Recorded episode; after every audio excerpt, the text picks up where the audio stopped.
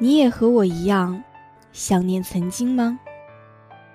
为不曾想过的遇见，为练习许久的约，为年少梦想的实现，为甩掉包袱重新上路的喜悦，还是为那在樱花树下安静守候的可爱少年？你有故事吗？你想要听故事吗？那就带上一点点城市的余温，忘记时间，忘记纷扰，听我一封笑忘书。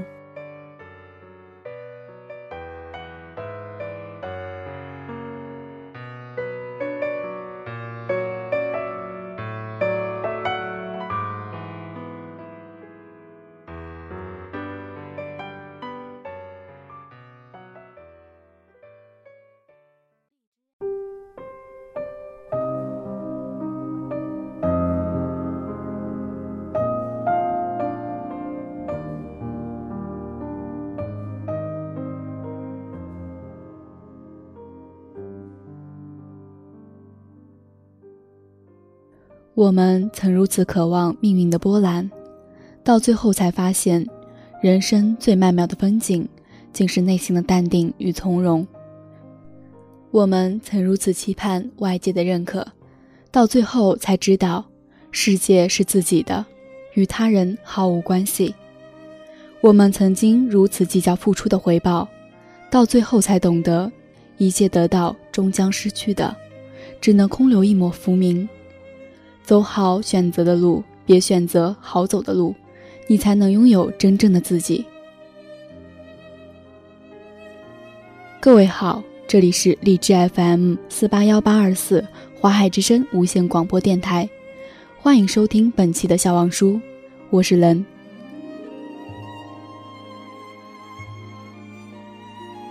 二零一六年五月二十五日凌晨一点，著名女作家、文学翻译家。和外国文学研究家、前中书夫人杨绛在北京协和医院病逝，享年一百零五岁。本期笑忘书，我们带来缅怀杨绛先生专题节目，以此致敬百年来最贤的妻、最才的女。杨绛的一辈子始终活在书中，与书相依的百年，也是信仰建立的历程。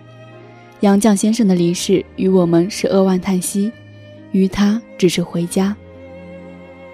杨绛，钱钟书的夫人，她历经两个世纪，已过百岁，仍通过自己的文字扣动着从知识界到普通老百姓的心。从她的文字中，我们可以品味家的温馨，人性的温暖，书香的安宁。他曾说：“我只是在自己的小天地里过平静的生活。”他那平静的文字之下，蕴藉的。却是不平常的思想。她是住在书中的女子，豢养书中的一生，那最本初、最纯粹、最持久的信仰。读书是杨绛一生的信仰，是他发现美的眼睛，更是他美育之至的本真。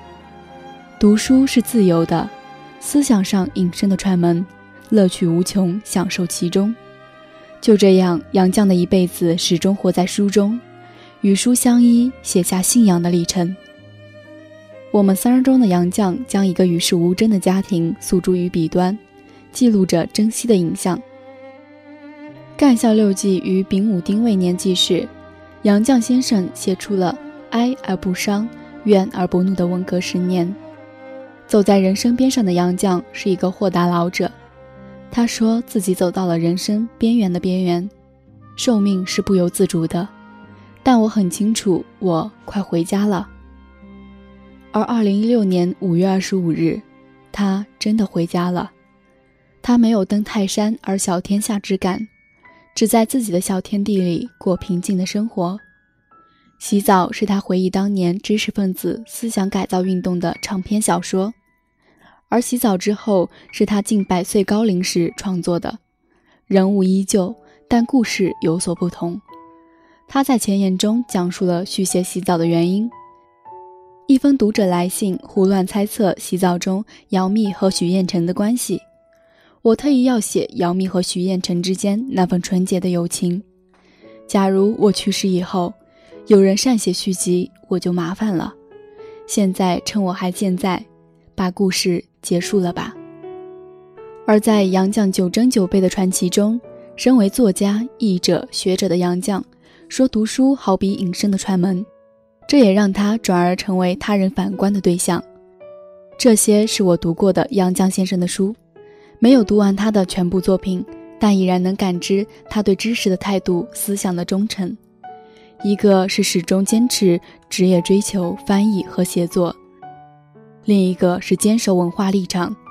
所做的事情不是为名，不是为利，而是出于一份他对文化的信仰。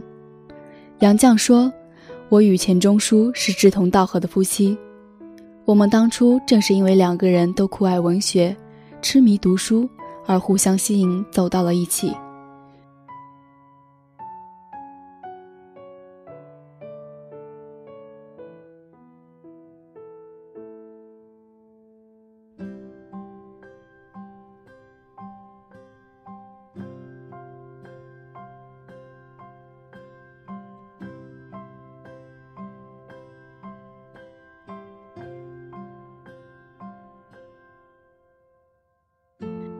是住在书中的女子，邂逅书写的爱情，读书养成了杨绛的性情，让他专攻于文学，投身于清华，邂逅那命中注定的爱情。恋爱不是找对象，是在找自己。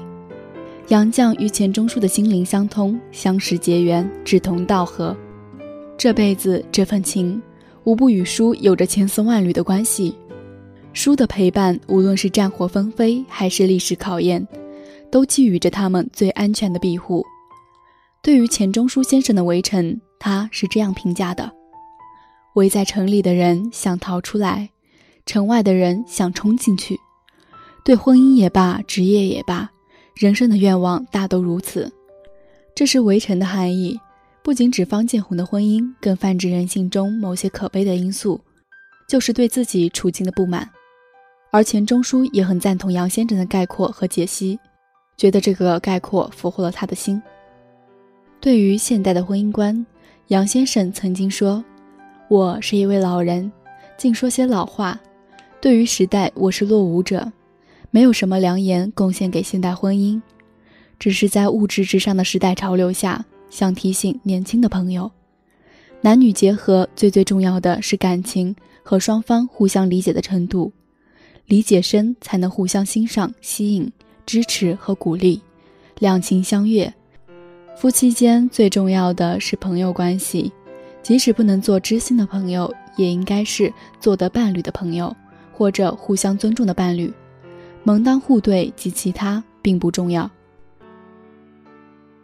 这位最贤的妻、最才的女，在百年的时光中，练成中国人最为推崇的美玉之志。在蒙太奇般变幻的跌宕人生中，成就他的寻求真理的深沉情感和信仰。正如周国平评价杨绛说：“这位可敬可爱的老人，我分明看见他在细心地为他的灵魂清点行囊。为了让这颗灵魂带着全部最宝贵的收获，平静地上路。”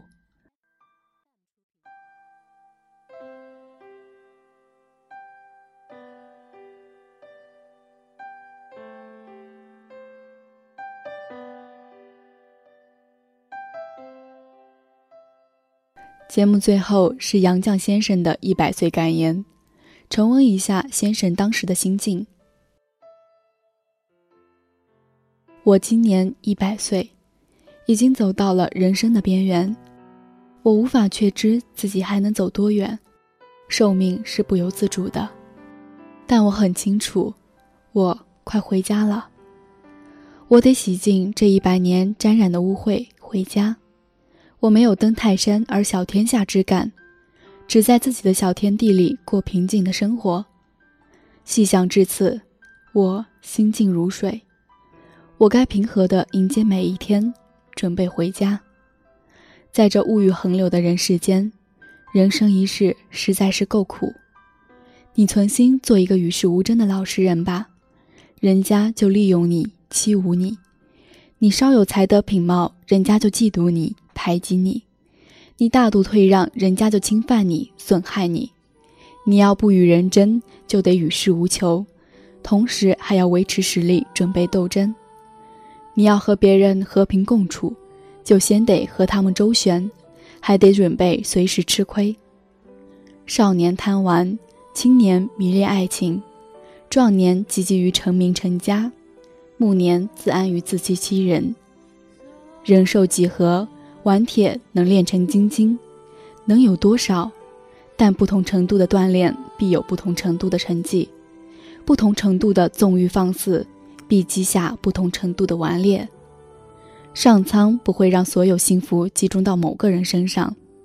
得到爱情未必拥有金钱，拥有金钱未必得到快乐，得到快乐未必拥有健康，拥有健康未必一切都会如愿所偿。保持知足常乐的心态，才是淬炼心智、净化心灵的最佳途径。一切快乐的享受都属于精神，这种快乐把忍受变为享受，是精神对于物质的胜利。这便是人生哲学。一个人经过不同程度的锻炼，就获得不同程度的修养，不同程度的效益。好比香料，捣得愈碎，磨得愈细。香的愈浓烈。我们曾如此渴望命运的波澜，到最后才发现，人生最曼妙的风景，竟是内心的淡定与从容。我们曾如此期盼外界的认可，到最后才知道，世界是自己的，与他人毫无关系。